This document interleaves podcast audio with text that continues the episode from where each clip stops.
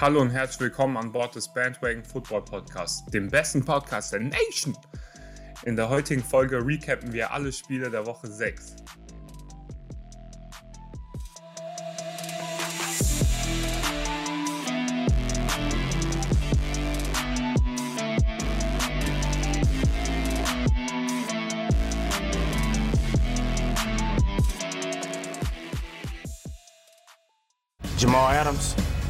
best in the nation.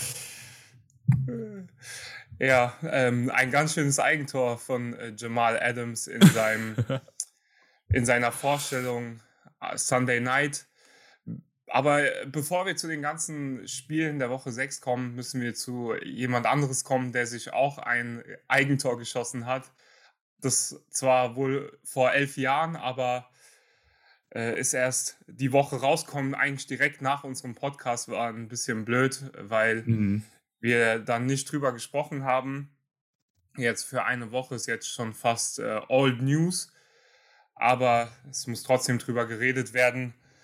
John Gruden und die E-Mail, ja, Affäre, Geschichte, was, wie man das auch nennen soll, es sind letzte Woche E-Mails rausgekommen in einem New York Times Report.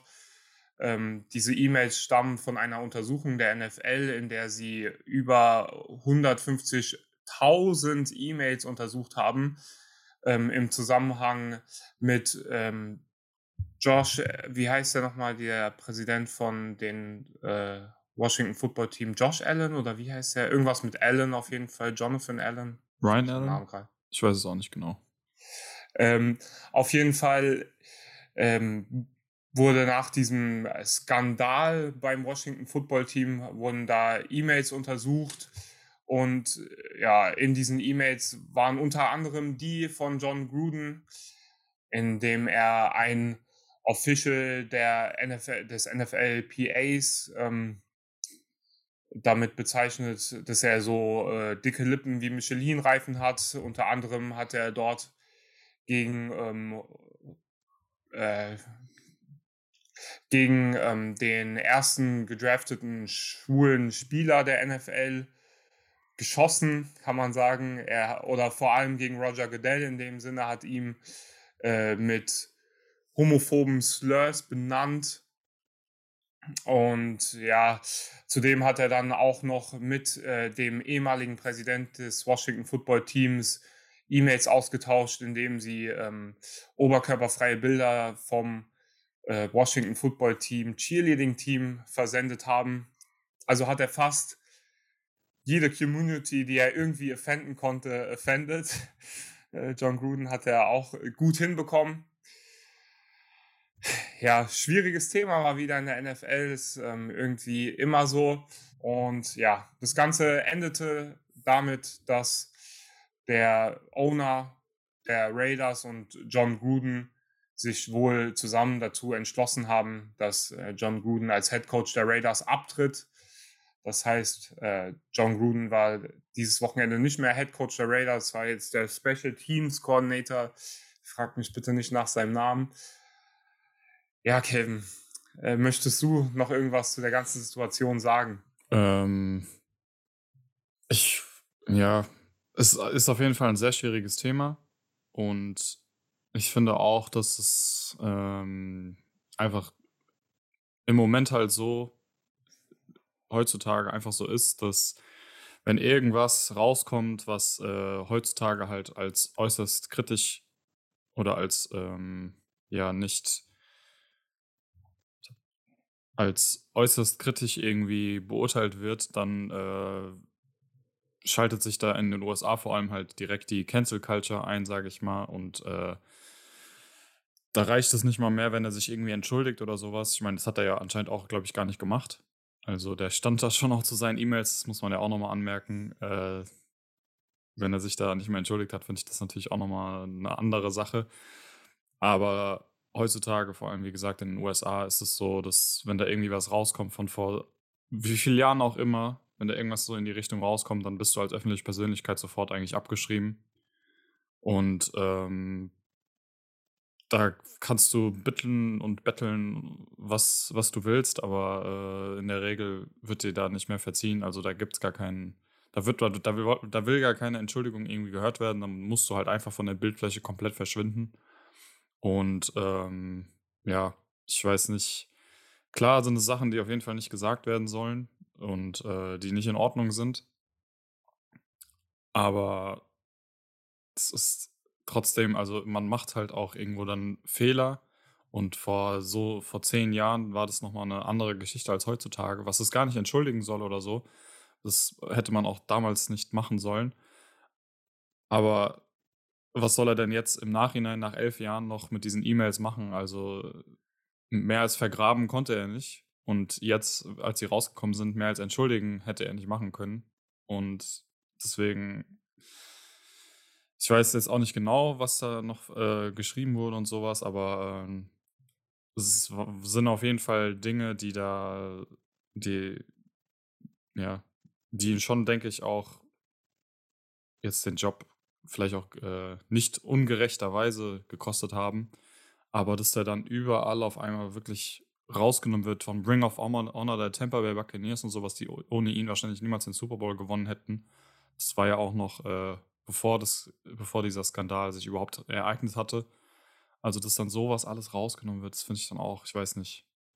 Es hat vielleicht einen bitteren Beigeschmack irgendwie, aber trotzdem finde ich das dann auch ein bisschen übertrieben an der Stelle vielleicht auch.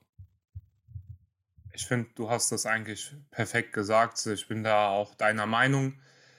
Ich finde, ihm wurde vielleicht auch gar nicht so die Chance gegeben, sich dann dafür zu entschuldigen oder dafür auch gerade zu stehen. Äh, die ganzen Media-Outlets hatten eigentlich ihre Headlines schon geschrieben und ihn schon äh, gesteinigt, bevor er irgendwas dazu sagen konnte. Und er ist jetzt erstmal als Head Coach abgetreten. Ich denke, es wird vielleicht nicht das letzte Mal sein, wo wir von ihm hören. Vielleicht wird er nochmal öffentlich ein öffentliches Statement dazu abgeben. Was ein bisschen blöd von ihm war, war, dass äh, eine Woche vorher kam ja dann nur diese E-Mail raus, in dem er den NFLPA-Chef da ähm, gesagt hat, dass er so dicke Lippen wie Michelin-Reifen hat. Und äh, da hat er sich dann zu dieser E-Mail geäußert und so halbwegs entschuldigt, aber gemeint, dass das so das Einzige war. Und dann kamen halt mhm. eine Woche später ganz viele andere E-Mails raus. Ah ja, das ist dann Hätte er vielleicht hat, wissen ja. können, dass er, er sich da auch schon geschrieben hat. Hat er sich da auch ein Eigentor geschossen, schön mit, wenn er das andere alles äh, erstmal verleugnet oder weiter versucht zu verbergen. Ja, ähm, ich bin mal gespannt, was sonst noch bei diesem äh, Report rauskommt. Ich meine, 650.000 E-Mails, ich glaube nicht, dass John Gruden da der Einzige war, der sowas geschrieben hat. Äh, vor allem, wenn man sich die ganzen äh, Owner in der NFL anguckt, die ja schon äh, Majority so äh, rich white sind und äh, die Kategorie in Amerika ist natürlich ein bisschen dazu bekannt, äh, ja, ein eher konservatives äh, Weltbild zu haben. Mhm. Ich könnte mir schon vorstellen, dass da ähm, noch die eine oder andere Story rauskommt. Vor allem sind, äh, ist diese Bevölkerungsschicht, Bevölkerungsgruppe ganz besonders im Visier halt von äh, Social, Social Justice Warrior äh, aber auch nicht unbedingt zu Unrecht, so ist ja nicht. Also, das ja gesagt, die sind ja auch bekannt dafür, dass da irgendwie mal so sowas rauskommt. Okay, ich denke, das äh, lassen wir. Okay, ich denke, wir belassen das John Gruden-Thema dann äh, mit dem Schlusswort von Calvin und gehen über zu den Spielen aus Woche 6 und starten mit dem Thursday Night Game Tampa Bay Buccaneers gegen die Philadelphia Eagles, was gefühlt fast eine Woche her ist. Aber äh, wir versuchen es trotzdem mal für euch zu recappen. Ich kann mich kaum noch an das Spiel erinnern, ehrlich gesagt. Aber ich weiß noch, dass äh, Tom Brady ein sehr gutes Spiel gemacht hat. Zwei Touchdown-Passes auf Antonio Brown. Ah, nee, nur ein Touchdown-Pass auf Antonio Brown. Einen, glaube ich, auch auf Leonard Fournette. Ah, Playoff Lenny hatte auch ein gutes Spiel. Da erinnere ich mich wieder dran, weil den hatte ich auch in Fancy aufgestellt. Der hatte 124 Yards insgesamt und zwei Touchdowns. Die Eagles haben trotzdem ganz gut mitgehalten mit den Tampa Bay Buccaneers. Dann am Ende nur knapp verloren mit einem Score. Ah, aber die Tampa Bay Buccaneers gewinnen natürlich dieses Spiel, was sie gewinnen müssen und bauen ihr Rekord weiter aus aus 5 zu 1. Und da muss man auch nochmal anmerken, dass ja, Tom Brady weiterhin an seiner phänomenal guten Saison schraubt, ist da jetzt mit äh, mehr als 100 Passing Yards mehr als der zweite der Passing Yards Leader dieser Saison bisher und hat 17 Passing Touchdowns zu drei Interceptions bei einer 108er äh, Quarterback Rating. Also ist schon äh, sehr gut, was er da mit, was er da gerade zeigt von sich und auch in seinen alten Jahren äh, hat es einfach immer noch drauf. Und es ist einfach, ja, man kann es eigentlich fast gar nicht erklären, wie er das noch schafft.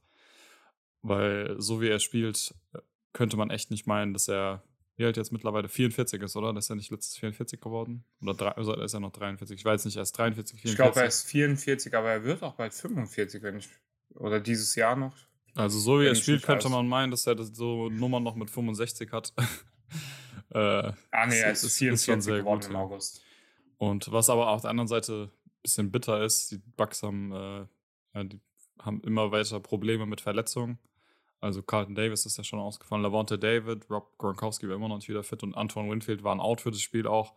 Und ähm, jetzt hat sich anscheinend auch noch Richard Sherman verletzt mit einer Hamstring-Injury, der wahrscheinlich auch ja, ein paar Wochen ausfällt, der ja auch gekommen ist, um dieses Backfield eigentlich zu unterstützen. Erstmal, äh, was schon etwas ausgedünnt war von Verletzungen, aber naja, Tampa Bay Buccaneers 5 von 1 immer noch am Rollen wie ein gutes Fahrwerk. Man muss halt sagen, dass diese Offense von den Buccaneers ist einfach wirklich schwer zu stoppen. Mike Evans hatte dieses mhm. Spiel wieder nicht so viele Yards, aber dafür Antonio Brown fast 100 Yards, ein Touchdown und es ist irgendwie immer so, du nimmst eine Person weg und dann macht die andere Person die Plays bei den Buccaneers. Nächste Woche, äh, ich kann es euch garantieren, alle, die Mike Evans haben, stellt ihn in Fancy auf. Er wird mindestens ein Touchdown und 100 Yards haben. Gegen wen spielen die nächste Woche? Keine Ahnung. Aber, aber es, ja, okay, es wechselt halt immer so ab, ne? Eine Woche Antonio ja. Brown, dann wieder äh, Evans und Chris Godwin. Da hast du recht. Aber naja, dann kommen wir doch mal von dem einen Florida-Team zu den anderen beiden Florida-Teams, die sich diese Woche in London äh, begegnet sind. Beim Early Game quasi, beim Early Early Game für uns Europäer um 15.30 Uhr äh, in deutscher Zeit hat da schon das Spiel in London angefangen. Und das war tatsächlich ein Thriller eigentlich, dafür, dass es erstmal nicht so vielversprechend klang. Also Jaguars gegen Dolphins. Dachte man sich, ja, okay, die Dolphins, vor allem die Defense, wird äh, da komplett dicht machen. Und bei den Jaguars, die bisher vor allem in der Offense ihre großen Probleme hatten, was man vor allem daran merkt, dass sie äh, die meisten Turnover zugelassen oder geforst haben, die meisten Takeaways hatten. Äh, nee, Entschuldigung, Giveaways sind es ja dann auf der Seite, wenn man von der Offense spricht. Also die, mit die meisten Giveaways und dann auf der anderen Seite die Defense halt auch die wenigsten Takeaways. Aber wie dem so ist, äh, haben die Jaguars tatsächlich mit 23 zu 20 gegen die Dolphins gewonnen. Tua und Trevor Lawrence, die beiden jungen Quarterbacks, hatten beides sehr gute Spiele. Äh, Mike Gesicki ist besonders hervorzuheben, der da, glaube ich, in dieser Woche die viertmeisten äh, Passing Yards, äh, Receiving Yards mit 115 Yards hatte. Und auch James Robinson hat wieder einen Touchdown gemacht. Es war ein sehr spannendes Spiel und am Ende, ich weiß noch genau, Tristan, wir haben es ja zusammengeschaut, da, da ging es darum, ob sie jetzt entweder einfach mal eine Hail Mary probieren mit irgendwie fünf Sekunden oder sowas auf der Uhr und wenn die klappt, dann hätten sie gewonnen, die Jaguars. Wenn nicht, dann geht es halt in Overtime, weil da stand es noch 2020. Habe ich gesagt, oder sie versuchen First Down zu kriegen, weil sie in der gegnerischen Hälfte schon waren und dann versuchen sie noch schnell einen Field Goal zu schießen, weil sie noch einen Timeout hatten. Und tatsächlich haben sie ein schnelles, also wirklich Slant First Down geholt und schnelles Timeout genommen und dann konnten sie da einen 54 Yard Field Goal noch machen und sich den Win holen. Also es war schon war schon spannend bis auf die letzte Sekunde eigentlich so im Nachhinein. Ähm, welche Implikationen dieses Spiel generell für die NFL jetzt hat, ja, davon ist mal ein bisschen äh, einen, Schritt, einen Schritt zurückzunehmen, weil beide Teams jetzt 1-5 sind. Also es hat mehr Implikationen für den Draft wahrscheinlich im Moment, aber mal abwarten, vielleicht ergibt sich da ja noch was. Ja, es war ein bisschen klar, dass du da nochmal erwähnen musstest, dass du genau wusstest, was die Jaguars machen. Natürlich. Aber äh, Touché, sie hat, du hattest recht und sehr gutes Playcall da am Ende und äh, super Execution von den Jaguars-Spielern, äh, dass sie da mit fünf Sekunden äh, noch das First Down, den Timeout und dann das Field Goal am Ende schaffen. Ist auf jeden Fall gut für die Jaguars, dass sie da dieses ähm, O in ihrem Rekord äh, so ein bisschen äh, escapen können und erstmal diesen einen Win geschafft haben. Ist natürlich immer schwer. Äh, Rookie Quarterback, neuer Head Coach.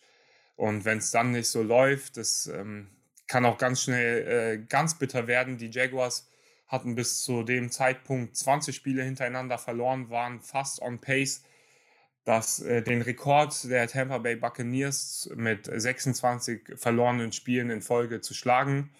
Aber dem konnten sie da jetzt auch escapen. Ich glaube, es ist einfach so eine Last, die von den Jaguars Schultern fällt. Auf der anderen Seite die Dolphins äh, mit One and Five. Das hat vor der Season, glaube ich, niemand erwartet. Das war eher ein Team, was man in den Playoffs gesehen hat. Und Jetzt mit One and Five ähm, das gleiche Rekord wie die äh, New York Jets, wobei die Jets hatten eine Bye Week, glaube ich, ja, also sind die One and Four, aber äh, ihr wisst, worauf ich damit hinaus will. Dann zu den Packers, die bei den Chicago Bears gespielt haben und Aaron Rodgers gewinnt dieses Spiel für die Green Bay Packers 24 zu 14 und ownt immer noch die Bears, wie er ähm, am Ende nach seinem Touchdown in die Crowd gerufen hat. Es war zu erwarten irgendwie, dass dieses Spiel so ausgeht. Nicht viele Punkte. Die ähm, Green Bay Defense hat 14 zugelassen gegen eine Bears Offense, die ich persönlich nicht gut finde. Und die Bears, die haben eine gute Defense, haben nur 24 Punkte gegen eine gute Green Bay Offense zugelassen. Die Bears sind jetzt 3 und 3 und ja, so sehe ich sie eigentlich auch als so ein Team, was nicht gut ist und aber auch nicht mega schlecht. Und ja, Aaron Rodgers hat das gemacht, was er machen musste. Devonta Adams hatte wieder ein richtig gutes Spiel. Am Ende diesen Touchdown nicht ganz bekommen, weil er out of bounds getreten ist. Sonst hätte er noch mehr Yards und noch einen Touchdown.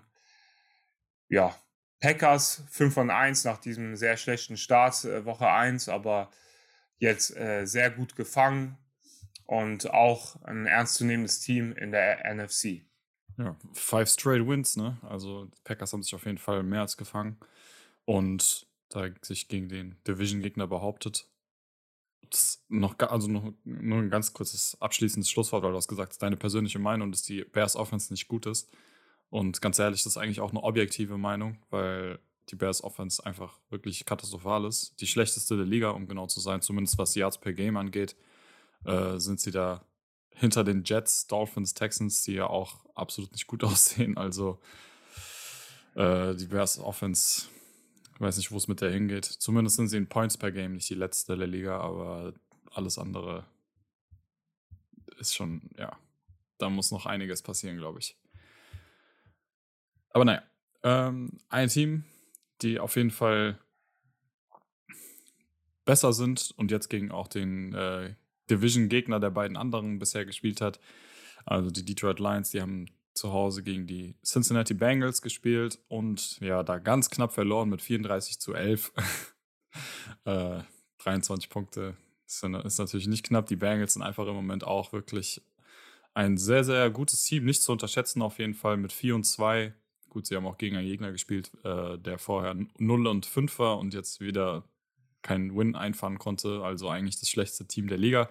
Mit 0 und 6, zumindest was den Rekord angeht. Und Joe Burrow spielt sehr gut. Und ich glaube, was vor allem dieses Jahr den Unterschied macht, ist die Defense der, der, äh, der Cincinnati Bengals, die nämlich in Points per Game und Yards per Game allowed in den Top 10 jeweils ist. Also äh, die Defense da echt teilweise richtig klatsch einfach. Und macht das der Offense natürlich auch etwas einfacher, was das alles angeht für Joe Burrow. Und dann noch eine kleine Randnotiz: Jamar Chase, der äh, viertbeste Receiver, was jetzt angeht. Also ähm, die Connection ist auf jeden Fall da und ich freue mich einfach für dieses Bengals-Team, für die Bengals-Fans, dass sie da so jetzt endlich mal ein gutes Team zusammen haben. Auf der anderen Seite tun mir die Lions ein bisschen leid, die, bei denen es wirklich gar nicht gut aussieht. Und äh, mal sehen, was sich da noch tut bei den Lions, weil für Jared Goff wird es langsam anscheinend auch eng, nachdem jetzt der Head Coach Dan Campbell da auch erwähnt hat, dass der mal äh, jetzt auch Spiele für die irgendwie halbwegs gewinnen sollte oder muss. Ja, ich weiß nicht, die Lions sollten vielleicht äh, die Pressekonferenz von Dan Campbell am Ende vom Spiel äh, ein bisschen canceln, weil er wird da immer ein bisschen zu emotional. Ja. Äh, bei diesen Pressekonferenzen. Letzte Woche hat er geweint und diese Woche mit Shots in Richtung Jared Goff, wobei er da nicht ganz unrecht hat. Ähm, die Bengals haben eine sehr gute Rushing Defense und das war bis dato eigentlich die einzige Stärke der Lions, die da nicht ausgespielt werden konnte. Und da musste ähm, Jared Goff etwas machen, hat er nicht getan. Aber man muss auch dazu sagen, dass die, letzte, äh, die elf Punkte, die die Lions gemacht haben, alle im vierten Quarter kamen, wo teilweise Joe Burrow auch äh, nicht mehr gespielt hat. Also ja, äh, sehr schlechtes Spiel von den Lions. Bengals auf der anderen Seite, die gefallen mir richtig. Das ist ein Team, was Spaß macht. So ein kleiner Außenseiter, aber ich glaube, die können äh, die großen Teams vielleicht sogar ein bisschen ärgern mit dieser Offense, mit Joe Burrow, Joe Mixon und Jamar Chase. Triple J, die sind auf jeden Fall on fire. Jamar Chase entwickelt sich sogar so ein bisschen zu einem meiner Lieblingsspieler in der NFL, muss ich sagen. Ich feiere den sehr, sehr hart. Dann zu einem Division-Matchup in der AFC South, die Texans gegen die Colts und zu einem ähnlich einseitigen Matchup. Die Colts gewinnen 31 zu 3 äh, gegen die Houston Texans. Davis Mills, der Leading Passer in diesem Game mit 243 äh, Yards, aber leider auch zwei Interceptions, was dann auch dazu geführt hat, dass die Texans nur drei Punkte in diesem Spiel machen. Jonathan Taylor hatte einen äh, sehr guten ähm, 83 Yard Run insgesamt, 145 äh, Yards. Der ist so der Bright Spot eigentlich von diesem Colts Team, ähm, was jetzt auch 2 und 4 ist und äh, wir kommen äh, später noch zu dem Monday Night Game, aber ähm, jetzt mit äh, dem Win und fast dem Win gegen äh, die Ravens könnten die Colts da in der South Division, die nicht besonders gut ist, vielleicht noch mal ein bisschen für Furore sorgen. Ähm, die Texans wahrscheinlich wohl eher nicht. Die kämpfen dann mit den Jaguars um den letzten Platz. Das waren diese Woche tatsächlich, vor allem im Early Game Window hatte ich das Gefühl, sehr viele einseitige Spiele. Oder einfach generell diese Woche, was als Zuschauer meistens eigentlich nicht so spannend ist sei denn, man ist Fan der Mannschaft. Weil wenn ein Team einfach mit äh, 28 Punkten halt irgendwie gewinnt und die anderen nur drei Punkte machen, dann äh, ist es da, ja, kann man sich dann eigentlich auch fast sparen, weil man schon weiß, wie es ausgeht, so ungefähr. Ich meine, in, in der NFL weiß man es nie, aber wenn jetzt auch zum Beispiel die New York Giants im zweiten Quarter 28 zu 3 zur Halbzeit dann zurückliegen gegen die LA Rams, ähm, dann weißt du eigentlich auch schon, wie der Spielstand am Ende sein wird. Zwar nicht großartig anders und dem war auch so, mit 38 zu 11 haben die Rams da sich gegen die New York Giants durchgesetzt. Ähm, das erste Quarter lief eigentlich sogar ganz gut, also da ging es Head-to-Head, die Giants da mit einem Field Goal geführt, noch mit 3-0 und dann halt, wie gesagt, im zweiten Quarter 28 Punkte der LA Rams, ohne dass die Giants irgendwas in der Zwischenzeit gemacht hätten. Da gab es dann einige Turnover leider von Daniel Jones bei Interceptions, äh, ein Fumble mal wieder, der bis dahin eigentlich eine ziemlich gute Saison gespielt hat. Und ja, dann die, die letzten acht Punkte quasi, die die Giants noch gemacht haben, die waren dann im vierten Quarter, also auch nicht mehr wirklich so ausschlaggebend. Da stand der Spielstand eigentlich schon mehr als fest. Und deswegen ein, eine bittere Angelegenheit, aber also zumindest für uns jetzt als Giants-Fans, für alle Giants-Fans, die da auch schon frühzeitig das Stadion verlassen hatten. Äh, ja, ist langsam schon eine sehr bittere Saison. Aber für die LA Rams auf der anderen Seite dafür ganz und gar nicht, die jetzt mit 5 und 1 und wirklich sehr, sehr guten offensiven Leistungen und endlich mal auch einer sehr guten defensiven Leistung äh, gezeigt haben, dass sie es immer noch oder dass sie immer noch mit oben dazugehören, auf jeden Fall. Memphis Stafford unglaublich effizient, 250 Yards, vier Passing Touchdowns. Ähm, der musste natürlich auch nicht allzu viel oder allzu weit werfen, weil die Giants immer äh, Turnover hatten. Dann Cooper Cup ist auch immer noch ein, ja, eigentlich mit der beste Receiver der Liga im Moment, hatte jetzt wieder mal ein Multiple-Touchdown-Game mit zwei Touchdowns. Also ich glaube, es war schon sein drittes jetzt diese Saison. Also die Connection ist auf jeden Fall auch äh, da und sehr gut ausgeprägt. Lässt sich sehr gut mit ansehen, was die zwei da äh, Woche für Woche auf den Platz bringen. Und ansonsten, ja, zu den Giants. Äh, klar kann man da immer noch von den ganzen Verletzten reden. Kadarius Tony zum Beispiel hat sich auch verletzt und ist dann nicht mehr zurückgekommen. Ähm, da sind dann teilweise auch Receiver, die da gespielt haben, die ich nicht mal kannte als Giants-Fan. Also keine Ahnung, wo die die hergeholt haben. Aber ja, äh, trotzdem es war das schon dieses Spiel eine sehr, sehr bittere Angelegenheit. Und ähm, auch mit den ganzen Verletzungen hätte ich da vielleicht ein bisschen mehr Kampf auch erwartet. Ja, die Kadarius Tony-Verletzung war da, glaube ich, so ein bisschen ausschlaggebend auch für das Spiel. In seinem ersten Drive, wo er noch gespielt hat, hatte er ganze sechs Raps und in diesen sechs Raps drei Touchdowns für 36 Yards. Drei Touchdowns hatte er. Äh, drei Catches. Drei Catches. drei, drei Touchdowns wären schön gewesen. Die hätte er vielleicht gehabt, wenn er das ganze Spiel gespielt hätte, aber so leider direkt verletzt. Ich hoffe, dass er schnell wiederkommt, auch die anderen Spieler. Und ähm, ich glaube, das Ausschlaggebende ist auch so ein bisschen bei den Giants, dass Andrew Thomas äh, sich wieder direkt am Anfang verletzt hat. Und wenn Andrew Thomas spielt, ist äh, Daniel Jones auch viel besser, weil dann diese Blindside von ihm so ein bisschen geschützt ist. Und ich habe so das Gefühl, wenn diese Blindside nicht geschützt ist und da immer Rusher durchkommen, dass er so ein bisschen ängstlich äh, spielt vielleicht. Und äh, da kommt es dann auch zu vielen seiner Fehlern. Aber man äh, kann sich das natürlich auch schönreden. Äh, Fakt ist einfach, die Giants sind 1 and 5 und eins der schlechtesten Teams dieser äh, NFL. Und ja, schon sehr bitter. Ähm, ein weiterer Blowout ähm, diese Woche äh, im Early Game Window. Chiefs gegen Washington Football Team 31 zu 13. In der ersten Halbzeit sah es noch gar nicht so aus. Da hat das Washington Football Team noch so geführt. Zwei First Half Interceptions von Patrick Mahomes. Aber in der zweiten Halbzeit konnte er das mit zwei Touchdowns dann wieder so ein bisschen gut machen. Weil man sagen muss, also eine Interception war eigentlich nicht seine Schuld. Da ging der Ball durch die Finger von Tyreek Hill. Die andere Interception war 100% seine Schuld. Keine Ahnung, was er vor dem Play geraucht hat.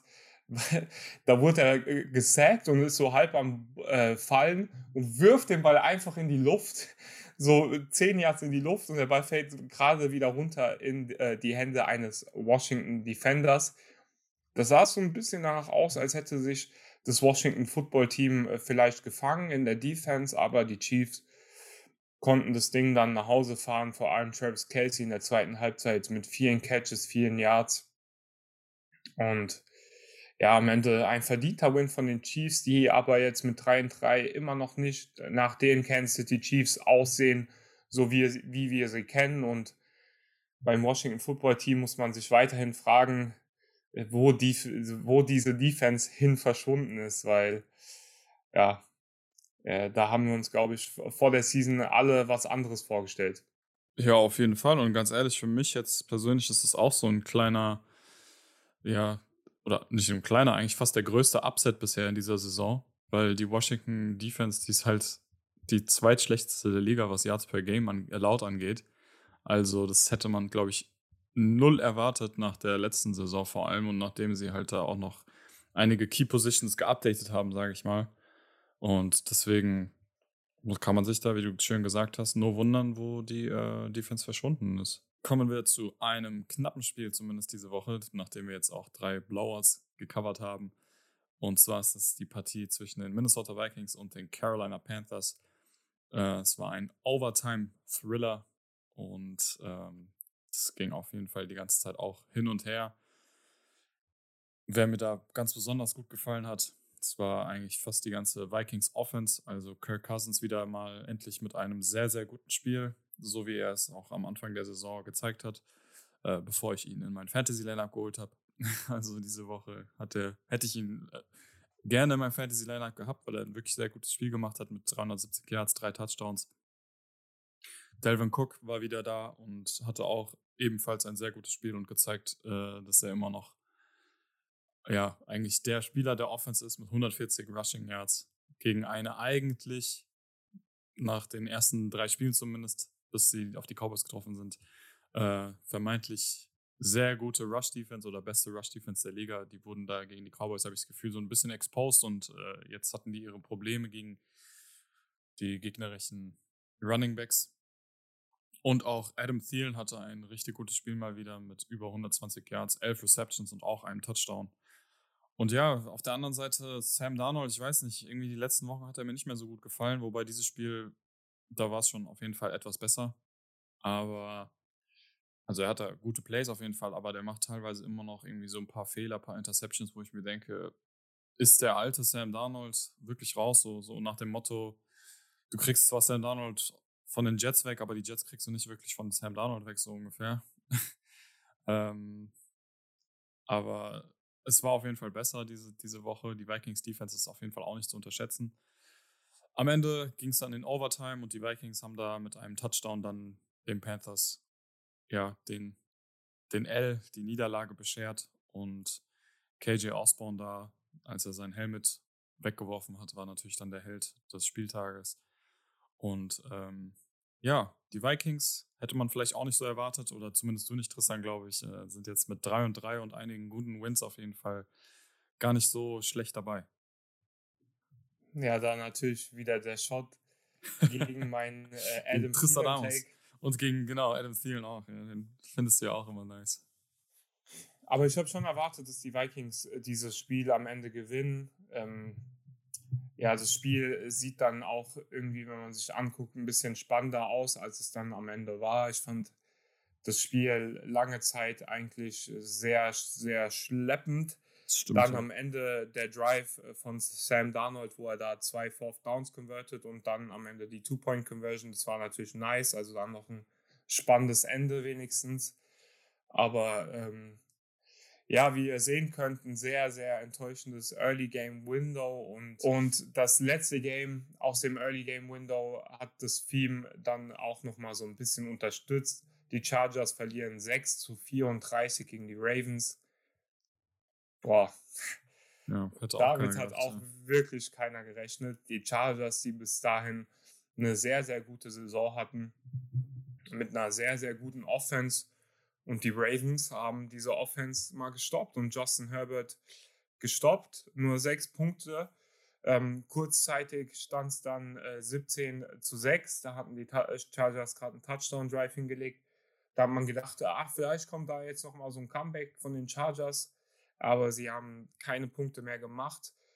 Die Ravens haben nochmal 17 gemacht in den letzten zwei Quartern und gewinnen das Spiel und sind jetzt 5 und 1 mit äh, DeWante Freeman als ihrem Leading Rusher, Le'Veon Bell, der glaube ich für einen Touchdown gelaufen ist, Latavius Murray, der für einen Touchdown gelaufen ist. Verrückt.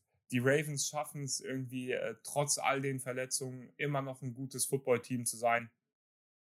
Und äh, so langsam muss man den Ravens da wirklich äh, Respekt äh, zuschreiben. In der AFC 5 und 1 und auch gegen wirklich gute Teams gewonnen und auch äh, Clutch Plays gemacht. Und ja, also für, vor diesen Ravens kann man wirklich Angst haben, vor allem Lamar Jackson, der es irgendwie schafft, trotzdem Plays zu machen. Auch wenn nichts läuft in der Offense, macht er da immer wieder Plays. Letzte Woche da gegen die Colts, ich weiß noch, wir haben äh, gesagt, ja, Colts, äh, Colts Ravens, das äh, müssen wir nicht recappen, deswegen haben wir unsere Folge schon am äh, Montag vor dem Monday Night Game hochgeladen. Dieses Mal haben wir diesen Fehler nicht wiederholt.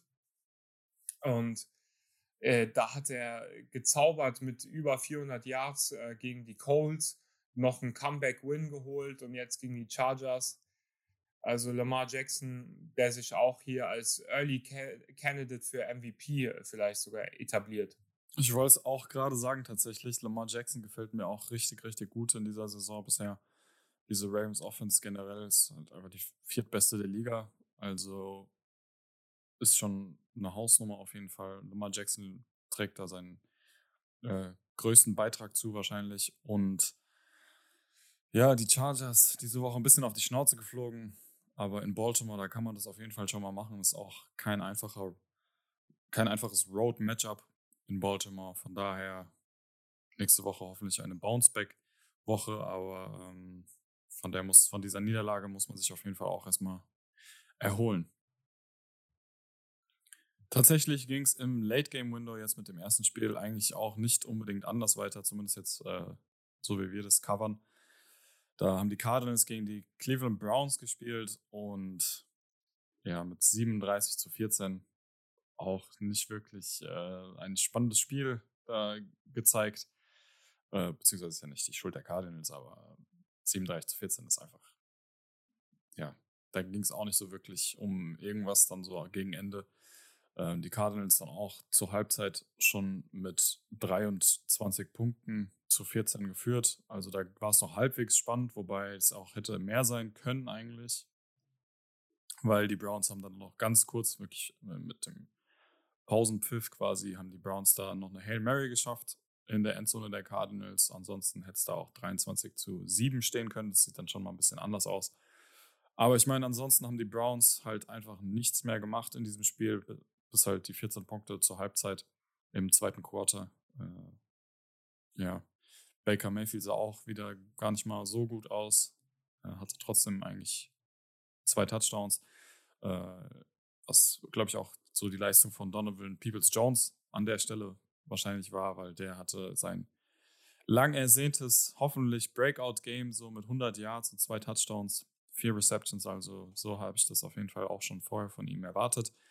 Aber ansonsten ging, ging da nicht wirklich viel so für die Browns. Also die Cardinals dann immer noch haben diese Woche mal wieder gezeigt, warum sie immer noch ungeschlagen sind mit 6 und 0. Kyler Murray einfach immer noch unglaublich effizient und ist auch meiner Meinung nach immer noch der Mitstreiter auf den MVP Award am Ende der Saison, glaube ich. Und die Cardinals, zu denen kann man eigentlich gar nicht mehr so viel sagen, als dass sie halt einfach ein sehr, sehr gutes Footballteam im Moment sind, sehr, sehr guten Football sowohl in der Offense als auch in der Defense spielen. Und was will man mehr? Ich glaube, also mit diesem Win spätestens müssen die Cardinals jeden Doubter überzeugt haben. Ich finde, das war nicht mal so ihr bester Win. Der beste Win von den Cardinals meiner Meinung nach gegen die Rams. Mhm. Auch da den Division-Gegner überzeugend geschlagen. Aber hier gegen ein gutes Browns-Team so wirklich dominant zu gewinnen, äh, finde ich sehr beeindruckend. Man muss auch dazu sagen, dass dieser eine Touchdown von äh, Baker Mayfield und von Peoples Jones äh, bei diesem Hail Mary vor der Halbzeit ja, kam. Ja, genau. Das stimmt und, ähm, Aber trotzdem ein gutes Spiel von Peoples Jones, ja. Ja, der hat gute Plays gemacht. Vor allem sein erster Touchdown war ein gutes Play von ihm auch. Und ich meine, so ein Harry Mary musst du auch erstmal fangen gegen drei Defender. Aber wenn du den wegziehst und äh, das kann man, äh, finde ich schon, äh, also zumindest die Überlegung kann man so machen. Ähm, da haben die nur sieben Punkte in diesem Spiel gemacht. Kareem Hunt hat sich natürlich in diesem äh, Spiel verletzt, wurde vom Feld gekartet. Das ist sehr bitter für die Browns, die schon vor dem Spiel Nick Chubb verloren hatten. Ich mhm. weiß nicht, wie es um den aussieht. Ich glaube, die Browns spielen sogar Thursday Night. Ähm, das heißt, äh, wenig Erholungszeit da äh, für die Browns. Ähm, das wäre natürlich sehr bitter, wenn sie dann äh, mit einem geschwächten Team äh, das Spiel Thursday Night noch verlieren würden. Dann sieht es auf einmal äh, nach dem Spiel gegen die Chargers und jetzt äh, gegen die Cardinals ganz anders aus, als mhm. man vor ein paar Wochen da. Ich glaube immer noch, dass die Browns ein gutes Team sind sie hatten halt auch ein toughes Schedule jetzt. Ich meine, sie haben gegen die Cardinals verloren, gegen die Chiefs in Woche 1 und gegen ähm, die Chargers. Es sind halt äh, drei der Top-Teams in der NFL. Ja, das stimmt, aber ja. halt auch alles in der, aber, in der gleichen Conference. Also. Ja, außer die Cardinals. Aber ja, diese Teams muss man halt auch schlagen, wenn man ein sehr gutes Team sein will. Äh, mhm. ja. Also einfacher wird es nicht für die Browns auf jeden Fall. Ich meine, sie spielen dann, äh, die haben noch einige Division-Gegner auch vor sich. Ich glaube, sie haben noch gar keinen aus der Division gespielt und wie wir wissen, ist die AFC North eine sehr gute Division. Oder zumindest wie vor sich das im Moment abzeichnet. Mit den Ravens, die wir jetzt äh, eben hatten. Ja, gegen die Ravens spielen sie im November. Und äh, dann haben sie eine Bye Week, glaube ich, und spielen nochmal direkt gegen die Ravens. Also das könnte schon Season äh, entscheidend sein, diese zwei Spiele da gegen die Ravens. Die Las Vegas Raiders gewinnen nach ihrer turbulenten Woche gegen die Denver Broncos 34 zu 24. Und vor allem die Offense von den Raiders hat mir in dem Spiel sehr gut gefallen. Natürlich mit 34 Punkten gegen ein Broncos-Team, dessen Defense sehr geschwächt ist jetzt mittlerweile, aber trotzdem soll das noch ihre Stärke sein. Und das glaube ich so ein bisschen das Problem auch bei den Broncos, weil ähm, das, was ihre Stärken sein sollen, sind nicht ihre Stärken. Und deswegen sind sie jetzt 3 und 3 nach einem Free and All Start. Ähm, ich weiß noch ganz genau, vor drei Wochen, da gab es diese Bilder, ähm, oh, wer ist wirklich ein Contender, wer ist Pretender? Mhm. Und die Broncos ähm, und auch die Panthers, die wir vorhin hatten, haben jetzt äh, drei Wochen später ganz klar gezeigt, dass sie Pretender waren, einfache Gegner hatten und jetzt gegen schwierigere Gegner äh, nicht gewinnen konnten. Drei Spiele in Folge verloren. Ist natürlich sehr bitter. Auch Teddy Bridgewater fand ich sah nicht so gut aus in diesem Spiel. Die Raiders gewinnen dieses Spiel. Ähm, ist natürlich jetzt auch schwierig für die Raiders und auch für alle, die darüber reden, äh, uns inklusive, da zu predikten, wie es weitergeht für die Raiders jetzt nach John Gudens äh, oder nach John Gudens Rücktritt. Ähm, er war, glaube ich, da auch ein großer Teil des Play-Callings und großer Teil einfach dieser Culture äh, in Las Vegas. Ähm, ja, aber da erstmal mit einem Win davongekommen. Ich glaube, es war sehr wichtig für die Raiders vielleicht auch nach dieser schwierigen Woche äh, dann noch mit einem Loss. Das wäre natürlich auch dann sehr bitter geworden. Aber Derek Carr, der beeindruckt äh, immer weiter in diesem System. Und deswegen finde ich eigentlich das Ganze ist am bittersten irgendwie für Derek Carr, weil er jetzt nach vier Jahren mit John Gruden endlich diesen Breakout hatte und wirklich in diesem System thrived. Und es wäre natürlich schade, wenn er dann nächstes Jahr irgendwie in einem neuen System spielen muss und das dann wieder nicht auf ihn zugeschnitten ist, nicht äh, wirklich zu ihm passt. Aber er und Henry Rux hatte, glaube ich, auch ein gutes Spiel. Täusche ich mich da, Kevin? Äh, Henry Rux hatte, ja, war okay sein Spiel. Also war jetzt, glaube ich, nicht der beste. Aber hatte ein gutes Spiel. Solide auf jeden Fall. Ja, drei Catches äh, für 97 Yards, ein Touchdown. Das ist so ein klassisches ja, Henry Ruggs-Spiel. Ja, äh, nur drei Catches gemacht, aber 97 Yards. Ja, aber an, der Stelle auch nochmal ganz kurz. Also ich hätte auf jeden Fall nicht gedacht, dass die Raiders tatsächlich so auch dominant auftreten gegen die Broncos. Also die Broncos haben eigentlich lange Zeit gar nichts gemacht. Ähm, die, die meisten Punkte, über die Hälfte der Punkte haben sie halt im letzten Quarter gemacht was irgendwie auch kennzeichnend für diese Broncos Offense ist, die lange Zeit nichts macht und dann auf einmal irgendwie erwacht im letzten Quarter, aber dann ist es meistens halt schon zu spät. Das war auch letzte Woche gegen die Steelers so ähnlich. Da haben sie nochmal versucht, irgendwie ranzukommen, sind da auch halbwegs rangekommen, aber das haben da schon zu weit zurückgelegen. Und äh, ist an der Stelle halt auch, ja, bitter für die Broncos, die äh, ja mit 3 und 3 auf jeden Fall genau eigentlich so einen ähnlichen, ganz genau so einen Verlauf hatten wie die Panthers jetzt. Ähm, ich weiß jetzt nicht, ob man Pretender sagen kann dazu, ehrlich gesagt, weil man muss auch beachten, dass beide Teams ja letzte Saison, meine ich, in der Top 10 gepickt haben auch. Also das wäre schon auch krass gewesen, wenn die jetzt auf einmal wirklich Contender-Contender sind und nicht äh, Pretender-Contender so ungefähr. Aber ähm, ja, mit drei Wins, die haben sich schon mal in der Tasche auf jeden Fall und von hier kann man ja nochmal weitersehen, wie es weitergeht das womöglich spannendste Spiel in diesem Late-Game-Window. Ja, kann man eigentlich schon so sagen. Die anderen waren jetzt nicht wirklich spannend, da haben die Gegner nicht so wirklich viel eigentlich gemacht. Äh, aber das spannendste Spiel, das hätte man, glaube ich, auch niemals erwartet. Wahrscheinlich hätte man hier gesagt, das ist so das eindeutigste Spiel. Aber tatsächlich haben die Patriots lange Zeit sehr gut mit den Cowboys mithalten können. Und das hat sich da zu einem echten Thriller entwickelt, der dann auch in die Overtime ging. Äh, ja, vor allem im vierten Quarter gab es einen heftigen Schlagabtausch, sage ich mal. Also da hat dann äh, Mac Jones erstmal einen Pick Six geworfen, wieder mal zu Trevor Dix natürlich, wem sonst äh, bei den Cowboys. Er hat einen Pick Six gefangen und dann, das ist wirklich das nächste Play. Da war nichts dazwischen oder sowas. Das ist wirklich das nächste Play, außer der Kickoff natürlich.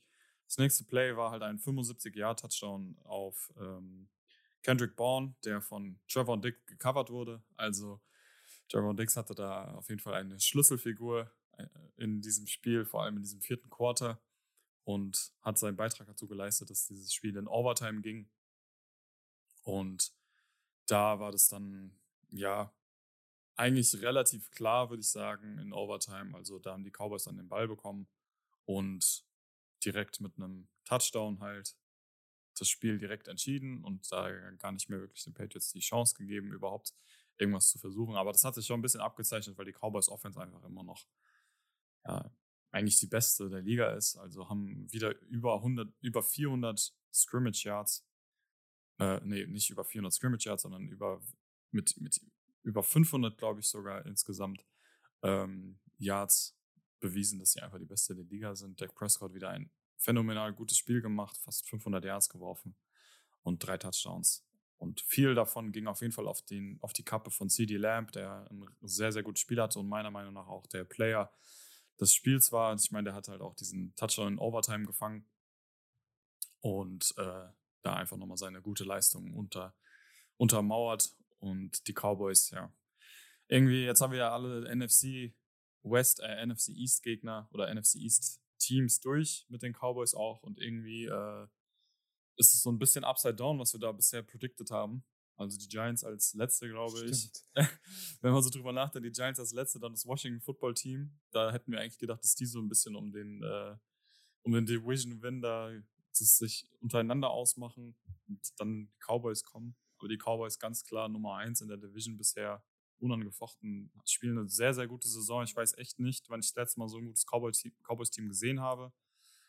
Und äh, die Eagles sind ja sind noch schwer einzuschätzen, finde ich, aber machen bisher auch keine schlechte Figur. Auf jeden Fall, die hatten wir als letzte in der Division eingeschätzt. Äh, das sieht bisher auch noch nicht so ganz aus. Die sind, glaube ich, sogar Zweiter in der Division bisher. Ich weiß jetzt nicht genau.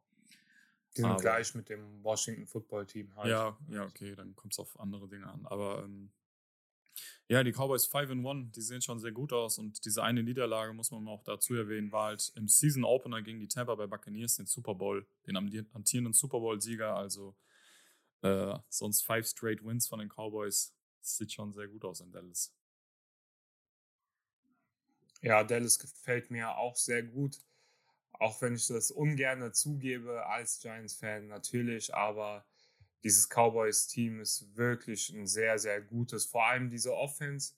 Und ich glaube, wir hatten, wir haben letzte Woche fast genauso auch darüber geredet. Sie haben halt in der Defense Spieler, die Plays machen, wenn es nötig ist. Sie haben keine gute Defense, aber sie haben halt diese Spieler, die die Plays machen, wenn es nötig ist. Auch Trevor Diggs, der ähm, äh, ja, Defensive Player of the Year Candidate ist, äh, wovon ich nicht überzeugt bin, vor allem, weil er ein Play später so einen langen Touchdown aufgibt und wirklich äh, fehl am Platz aussieht. Aber na gut, ähm, manche Spieler, äh, manche Leute sehen halt nur das, was sie sehen wollen.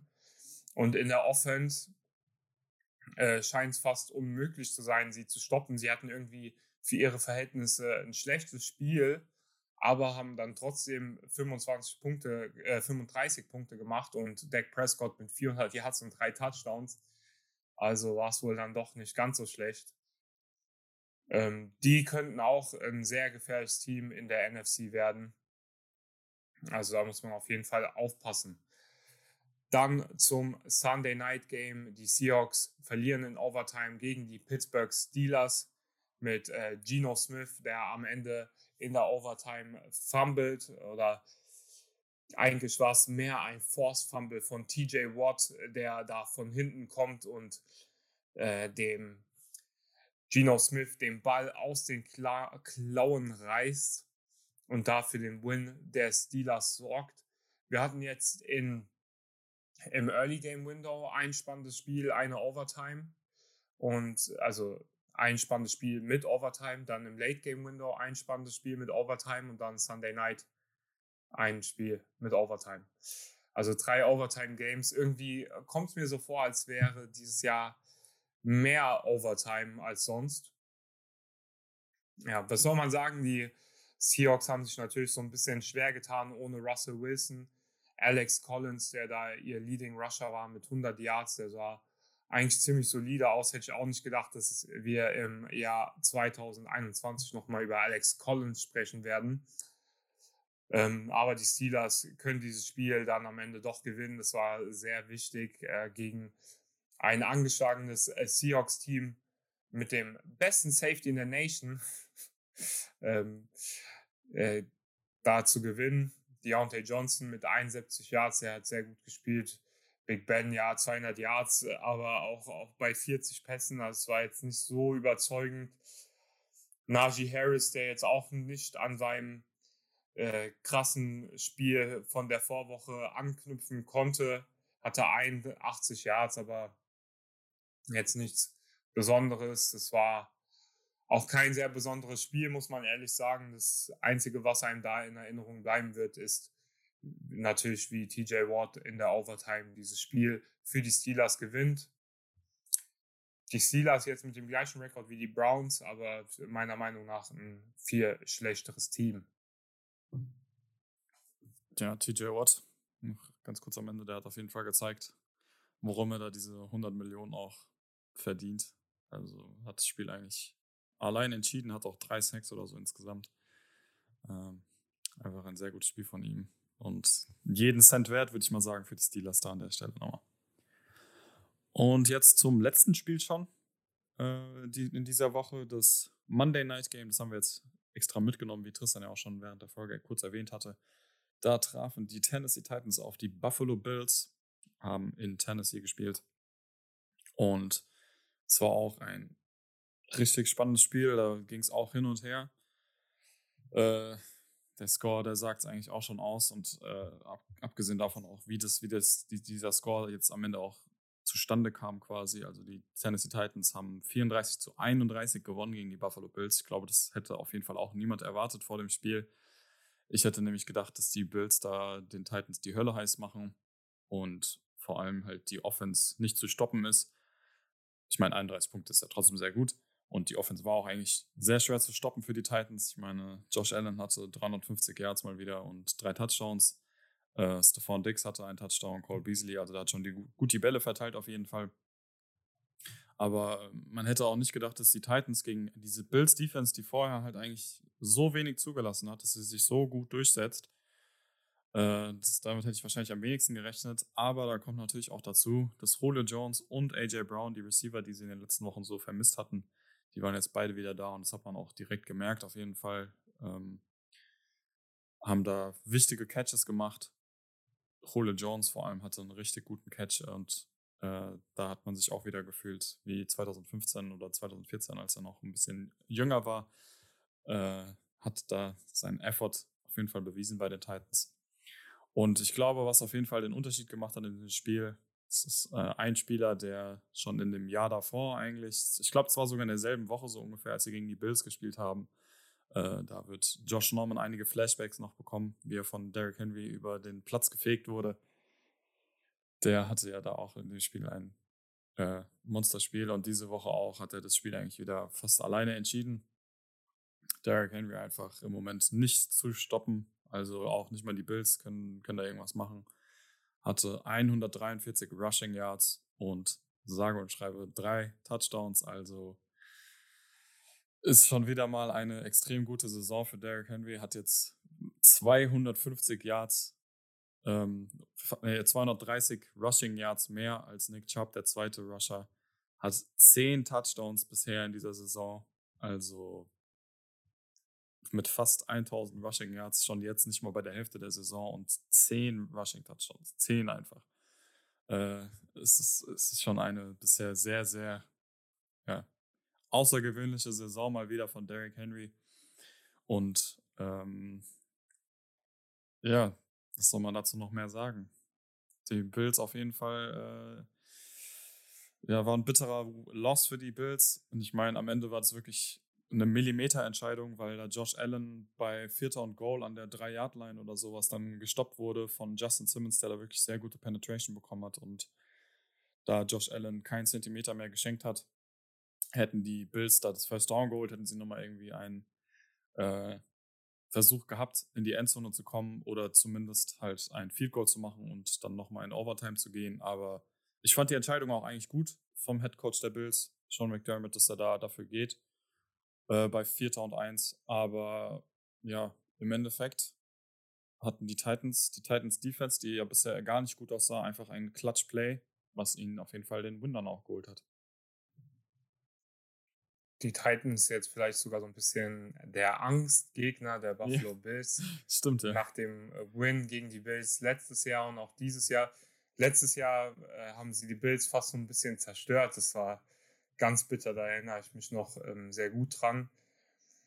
Und jetzt der knappe Win. Die Bills haben halt im letzten Quarter leider keinen Punkt mehr gemacht und das hat ihn dann am Ende das Spiel gekostet. Ich meine, äh, alleine hätten sie drei gemacht, wären sie wenigstens in Overtime gekommen.